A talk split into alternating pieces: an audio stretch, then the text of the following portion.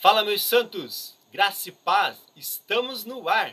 Vamos continuar o nosso estudo sobre o Evangelho de Mateus. Então, pega a sua Bíblia aqui, ó, já abre ela lá em Mateus capítulo 4. Hoje nosso estudo é sobre Mateus 4. Nós estamos, para você que não sabe, não está nos acompanhando, nós estamos fazendo um estudo sobre o Evangelho de Mateus. Esse já é o nosso quinto vídeo, irmão. Então volta lá para você pegar desde a introdução para você poder entender melhor esse livro chamado Evangelho de Mateus. Mas eu já te convido a você, antes de mais nada, irmão, clica aqui embaixo no curtir para que você mostre para o YouTube que esse vídeo é relevante e ele possa jogar esse vídeo para mais pessoas. Se inscreve no canal, compartilha com os amigos, faz aí uma devocional com os amigos junto, para que eles possam ser edificados também com essa palavra que nós estamos aprendendo cada vez mais.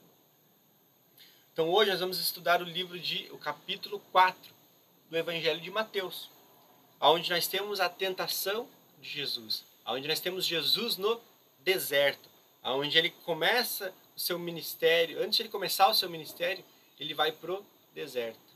Às vezes nós queremos fazer tudo para o Senhor, queremos fazer o nosso ministério, queremos que nosso ministério venha bombar, venha dar tudo certo, mas nós não queremos passar pelo deserto primeiro.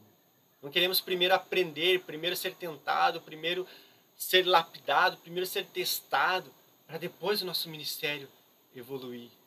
Jesus começou assim, João Batista começou assim, e tantos outros começaram pelo deserto.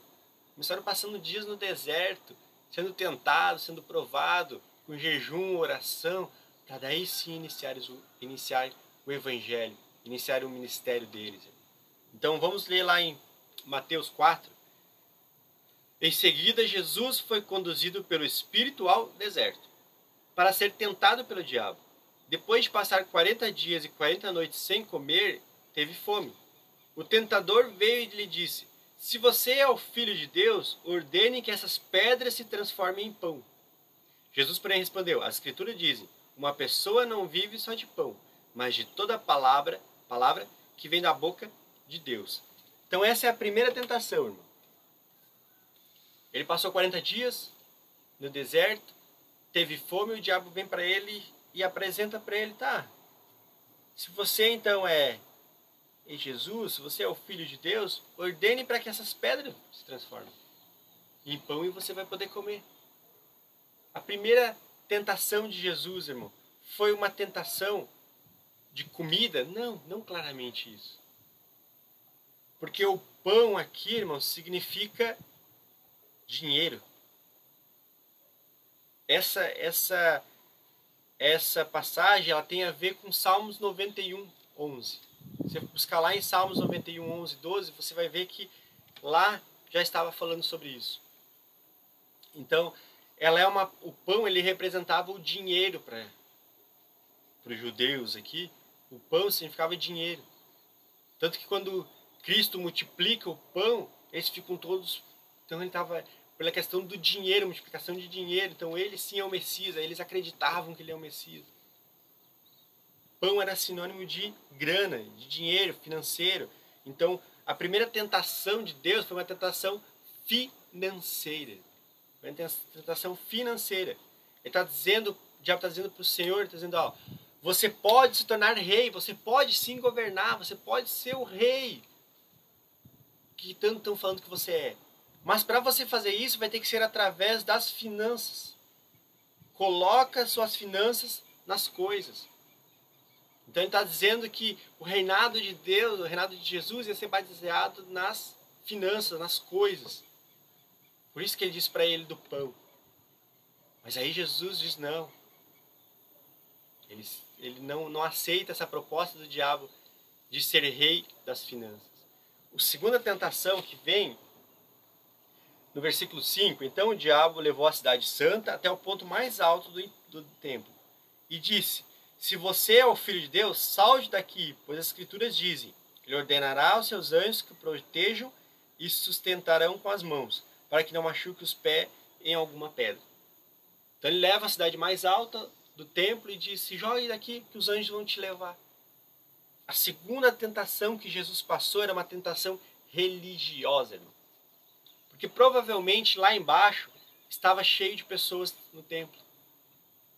Então o que o diabo queria é que Jesus saltasse de lá, os anjos passariam para pegar ele, e ele passaria pelo templo sendo carregado pelos anjos. E seria preso à religiosidade. As pessoas iam dizer, nossa, ele usa anjos para voar, sei o quê. Ele é o Messias porque ele voa nos anjos. Então ele ficaria preso à religião.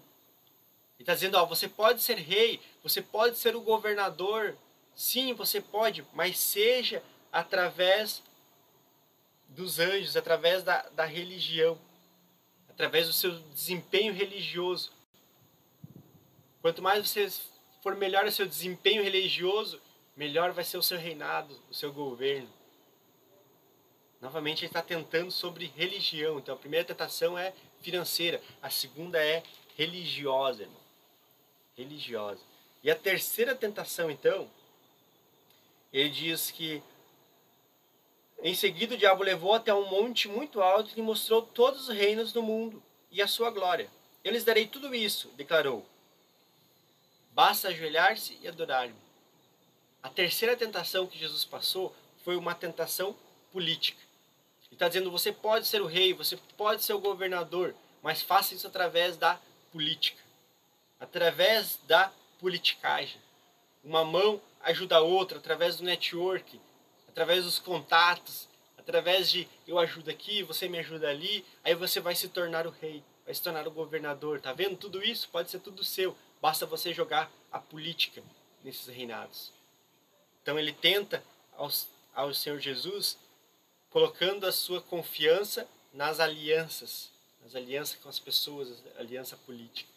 Então ele passa por essas três tentações: a tentação do dinheiro, a tentação religiosa e a tentação política. Só que a salvação de Jesus seria através de uma cruz. Uma cruz que requer renúncia, sacrifício. Não vai para a cruz usando o dinheiro para se livrar. Ele está dizendo assim: não vá para a cruz, o diabo, nessas tentações, ele está dizendo para o Senhor Jesus: não vá para a cruz. Use o dinheiro para você se livrar da cruz. Não vá para a cruz, mas use a religiosidade, a religião para você se livrar da cruz. Está dizendo: não vá para a cruz, mas use a política para você se livrar. Para você se tornar o governador aqui, o rei, mandar em tudo e não precisar ir para a cruz. Ele usa essas três tentações, irmão. E Jesus ele responde de igual forma as três. O que, que ele usa? A palavra, né? Ele diz, na escritura está escrito assim, nem de pão viverá o homem. Na escritura, ele usa a palavra de Deus, ele usa a própria escritura para responder ao tentador, para responder ao diabo em todas as tentações. Porque ele está dizendo, só tem um caminho para mim ir, se chama cruz. O único caminho que tem para mim ir é cruz. Ele responde dessa maneira, irmão. Todas as tentações, Jesus usa essa mesma arma, chamada palavra. A palavra é uma espada de dois gumes. Ela vai entrar cortando. Ela vai cortar. Então, essa é a palavra, essa é a arma que vence o diabo. Essa é a arma que nós devemos usar. O diabo se vence usando a espada da palavra. Entenda isso, irmão. A espada da palavra. Mas em quem nós precisamos usar a palavra? Isso aqui que vai te pegar agora, irmão. Isso aqui é forte. Mas em quem nós devemos usar essa espada? Em quem nós devemos usar? No diabo? No nosso inimigo? Em quem nós devemos usar essa palavra aqui para nós vencermos? Veja em quem Jesus usou essa palavra, essa espada. Em quem Jesus usou? Olha, o que que diz quando é a resposta da primeira tentação. Jesus respondeu: As Escrituras dizem: Uma pessoa não vive só de pão, mas de toda palavra que vem da boca de Deus. Quem estava passando fome aqui precisando comer pão? Era o diabo? Era? Quem estava precisando? Era Jesus. Era ele que estava com fome. Então ele está dizendo para ele mesmo: uma pessoa não vive só de pão, mas vive daquilo que vem da boca de Deus. Irmão, isso é tremendo demais, irmão. Isso é forte demais. A espada para a gente vencer o diabo, ela deve ser usada em nós mesmos. em nós. A palavra de Deus deve ser usada em nós. Ele está dizendo para ele mesmo, dizendo, eu tenho fome, porque eu estou há 40 dias sem comer, mas eu não vivo só de pão, porque eu vivo da palavra que vem da boca de Deus. A palavra, essa espada, ela deve ser usada em nós mesmos, em nós mesmos. Ela precisa ser aplicada em nós, contra a velha natureza, para que o diabo não tenha espaço para atuar dentro de nós. Porque é isso que ele faz. A resposta da segunda tentação também é assim: ele diz, ele ordenará, Jesus respondeu. As escrituras também dizem: não põe à prova o Senhor, seu Deus. Quem está põe à prova? Deus. Era o diabo que estava põe à prova? Não, porque se ele fizesse aquilo, ele mesmo estava pondo à prova Deus. Ah, se você é o Deus mesmo, se eu sou realmente seu filho, manda seus anjos para me segurar. Então ele estaria pondo a prova. Então a espada está sendo aplicada nele, a espada da palavra está sendo aplicada nele mesmo, em Jesus mesmo. Então a palavra, irmão, tem que ser aplicada em nós. Não é no nosso inimigo, não é no diabo, não é no nosso. Não. Nós devemos ler a palavra e aplicar ela em nós, para que possa matar toda a velha natureza, para que possa matar tudo aquilo que é impuro e que o diabo não possa ter liberdade para agir dentro de nós, irmão. Isso é forte, isso é forte, isso é libertador para a sua vida. Se você entender isso e pôr em prática, isso vai mudar a sua vida, irmão. Glória a Deus, aleluia. Vamos lá então. No 12 para frente, Jesus começa seu ministério. Então. Diz assim, ó, quando Jesus soube que João havia sido preso, João Batista, seu primo, tinha sido preso, voltou a Galiléia, saindo de Nazaré, mudou-se para Cafarnaum, junto ao mar da Galiléia, na região de Zebulun e Naphtali. Cumpriu-se desse modo que foi dito por meio do profeta Isaías, na terra de Zebulun e Naphtali, junto ao mar, além do rio Jordão, na Galiléia, onde vive tantos gentios. Então veja que, primeira coisa, ele deixou Nazaré. Lembra de Nazaré? A gente falou sobre Nazaré nos versículos, nos capítulos anteriores. Nazaré era uma pequena cidade e desprezada. Então ele nasceu lá para se cumprir uma profecia, dizendo que ele nasceria nesse lugar de desprezo, seria rejeitado. Mas agora ele sai de lá e ele vai para Cafarnaum. O que, que era Cafarnaum? Cafarnaum era uma rota comercial, porque era uma cidade que tinha porto, era uma cidade comercial, era uma cidade onde as pessoas passavam por ali. Tinha um fluxo muito grande de passagem de pessoas. Jesus, irmão, ele era estratégico. Por isso nós devemos ler a palavra e entender ela com todo, irmão. Jesus, ele era estratégico. Por que, que ele mudou para Cafarnaum? Porque lá ele teria acesso a muitas pessoas. Lá ele conseguiria espalhar as boas novas, espalhar o evangelho. Porque lá ele conseguiria semear os corações daquelas pessoas e eles iam viajar, eles iam para a cidade de origem deles, eles iam para outra cidade, lá eles poderiam estar espalhando esse evangelho. Jesus ele era estratégico, por isso que ele se muda para Cafarnaum, por isso que ele se muda para essa rota comercial, para facilitar que o evangelho, que o reino dos céus pudesse ser espalhado por toda a terra. E o importante que ele cita aqui em Isaías, ó, novamente Mateus faz esse link. Lembra que em todas as passagens, todos os capítulos que nós estamos lendo, Mateus sempre faz um link com as profecias do Velho Testamento para embasar o que ele está dizendo para os judeus acreditarem. Porque o livro de Mateus foi escrito direcionado para os judeus. Então, para eles acreditarem realmente no que ele estava falando, ele ia embasando com o Velho Testamento, porque os judeus já conheciam o Velho Testamento. Então, ele cita Isaías, Está escrito lá em Isaías 9, 2. Então ele cita essa parte para se cumprir aquilo que estava em Isaías. Então anota aí para você ler depois, Isaías. Que a pregação de Jesus, irmão, seria a continuidade da pregação de João Batista. Porque veja no versículo 17. A partir de então, Jesus começou a anunciar a sua mensagem. Arrependam-se, pois o reino dos céus está próximo. Ele fala novamente reino dos céus e não reino de Deus. Se você não sabe disso, vê o nosso primeiro vídeo que a gente explica o porquê que ele fala reino dos céus. E a mensagem dele é arrependam-se. Ele dá continuidade. Já que João Batista foi preso, agora ele dá continuidade à mensagem de João Batista. Leva a mensagem do arrependimento. a mensagem de metanoia, para as pessoas se arrependerem. E aí ele começa no versículo 18, enquanto andava à beira do mar da Galileia, Jesus viu dois irmãos, Simão, também chamado Pedro, e André, jogavam redes ao mar, pois viviam de pesca. Jesus lhe disse: Sigam-me, e eu farei de vocês pescadores de gente. No mesmo instante deixaram suas redes e os seguiram. Então veja que as duas primeiras pessoas é Pedro e André. Jesus está indo, eles são pescadores. Jesus chama eles para se tornar pescador de almas agora. Então veja que Jesus, o que, que ele faz? Ele faz pescadores se transformar em pescadores. Ele não muda. Ele muda somente a direção para que ele está indo, para a forma que ele está agindo. Mas ele continua sendo o que ele é. Porque Jesus ele não veio, irmão, para mudar a sua subjetividade. Ele não veio para mudar a sua personalidade. Ele não veio para mudar os seus gostos. Não, irmão. Ele veio para mudar o seu propósito.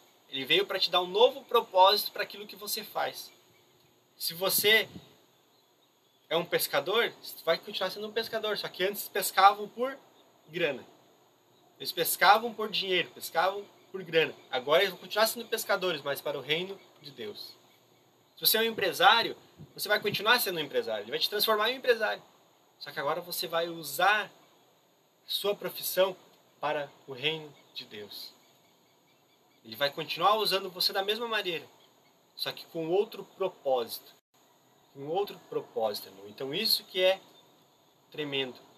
Ele vai continuar, porque depois a gente vê que ele encontra outros dois irmãos que consertavam redes num barco, chamado Tiago e João. E eles também obedeceram um chamado e também seguiram a Jesus. Então, primeiramente, ele chama a dois pescadores. Depois ele chama dois que consertam, ah, que consertavam as redes. Aqui, irmão, se a gente fazer um, uma analogia, é como se os pescadores fossem os evangelistas e os consertadores fossem pastores. Porque os pescadores vão lá, vão, vão pescar, vão pescar, vão pescar. Traziam as almas. E aí os pastores, que são os consertadores, iriam consertar a vida dessas pessoas ensinando. Olha que forte isso. Então ele, ele, ele era perfeito naquilo. Ele, tava, ele sabia quem ele estava chamando. E o que me chama mais atenção ainda nisso aqui é o porquê que eles deixaram tudo de imediato. Por que, que eles abandonaram tudo de imediato, irmão? Por quê? Como é, que, como é que eles abandonaram tudo assim de imediato? Deixaram tudo para trás? Simplesmente eles estavam lá pescando, chegou um homem e disse: Vão, siga-me. Eles abandonaram tudo e seguiram. Isso muitas vezes me intriga. Como que eles deixaram? Como que eles fizeram isso? Por que, que eles fizeram isso de imediato? Não pensaram? Não... Deixaram família, deixaram emprego, deixaram tudo para seguir o Messias. Primeiro, eles ouviram falar de Jesus antes, sim. Mas o que, que eles fizeram? Eles conheciam o Antigo Testamento. E eles sabiam que viria um rei. Então eles estavam aguardando a vinda do Messias. Eles estavam no seu dia a dia trabalhando, mas eles estavam aguardando que viria um Messias, que passaria um Messias por eles. Porque eles ouviram falar desse Messias. Eles estudaram o Antigo Testamento e sabiam que viria um rei que pregaria um reino dos céus. Então nós devemos conhecer, irmão, nós devemos conhecer o Velho Testamento, irmão. Nós se apegamos muitas vezes em ler o Novo Testamento e não lemos o Velho Testamento. Ou quando lemos, usamos de forma alegórica. Ah, Davi matou o gigante, você vai poder matar o gigante também e tal. Mas de uma forma mais alegórica, não, nós devemos estudar de uma forma mais profunda para entender o que foi passado ali, porque ali vai ter muitas coisas que vão acontecer também no futuro. Então eles estavam à espera desse Messias. Por isso eles viram. Nós devemos estar à espera da volta de Jesus para que a gente possa perceber a volta dele e não se passar. Nós devemos conhecer e estar à espera desse Messias, desse rei que agora virá novamente. Glória a Deus. No versículo 23, então, Jesus ele viaja por toda a região da Galiléia, ensinando nas sinagogas, anunciando as boas novas do reino e curando as pessoas de todo tipo de doença. Então aqui ele resume o ministério de Jesus em três partes. Ele resume que ele ensinava, que ele pregava e que ele curava. Ele faz um resumo. O que, que ele ensinava, irmão? Ele ensinava como entrar no reino de Deus. O que, que ele pregava? As boas novas, que era chegado o reino de Deus. É chegado o reino de Deus. E a cura era a demonstração do reino de Deus acontecendo. Essas eram as três coisas que ele pregava, irmão. E aí a Bíblia diz que ele foi ali, a notícia foi se espalhando da Síria, o povo todo começou a trazer enfermos, qualquer que fosse a enfermidade ou dor que estivesse possuído, Jesus curava eles, e grande multidão os seguiam seguindo da Galiléia até a cidade de Jerusalém. Então ali o ministério de Jesus começou a impactar, impactar, o reino dos céus começou a impactar. Amém? Espero que você tenha aprendido algo hoje e eu te espero amanhã para a gente estudar o capítulo 5 desse Evangelho de Mateus. Deus abençoe a sua vida.